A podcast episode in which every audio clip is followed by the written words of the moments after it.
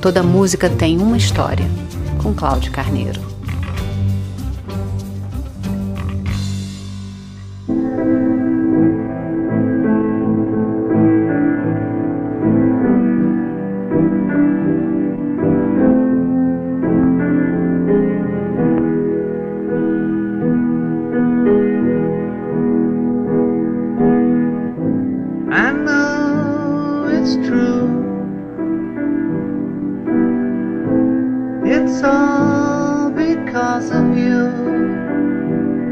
É impressionante que bandas como Rolling Stones e Beatles continuem a fascinar o mundo inteiro mais de seis décadas depois de surpreenderem o cenário da música no início dos anos 1960.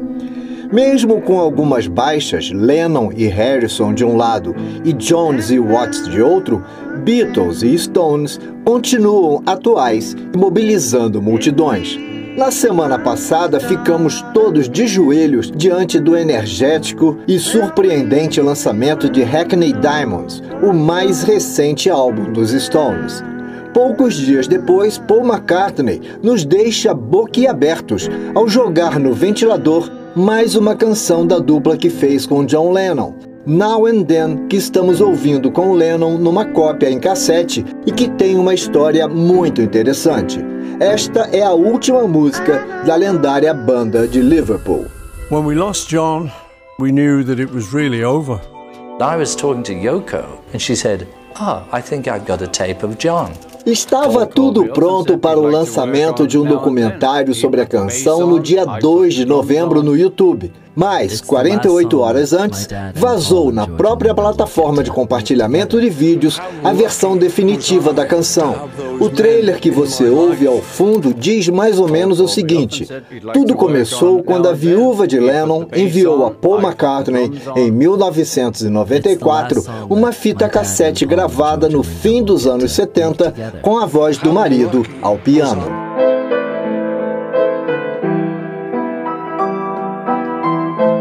A sessão de gravação foi no estúdio de um dos cinco apartamentos que Lennon e Yoko tinham e ainda têm no edifício da Cota, em Nova York. Para quem não sabe, existe um acordo na era Beatles de que toda música composta por Paul teria sua autoria dividida com Lennon, e vice-versa.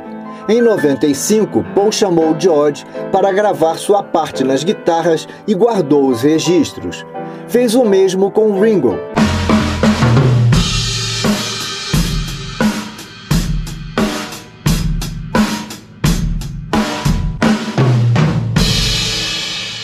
e aguardou o tempo que fosse necessário para que houvesse tecnologia suficiente para melhorar o áudio de Lennon e suprimir o piano e uma série de ruídos. Pois é, esse tempo finalmente chegou, graças a uma tecnologia que inclui inteligência artificial.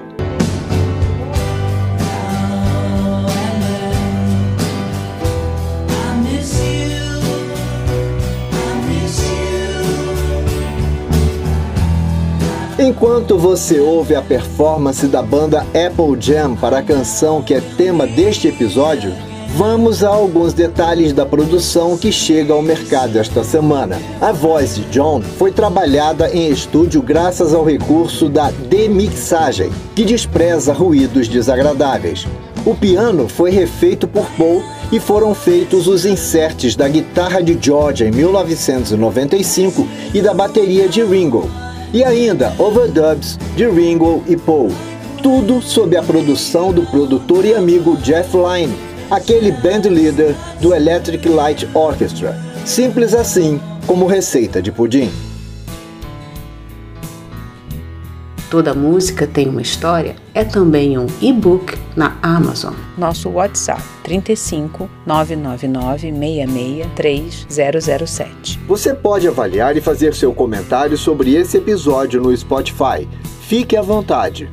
O lançamento de Now and Then chega com um atraso de quase 20 anos. Em 2005, a imprensa especializada começou a especular sobre a publicação da nova obra, mas McCartney frustrou a todos.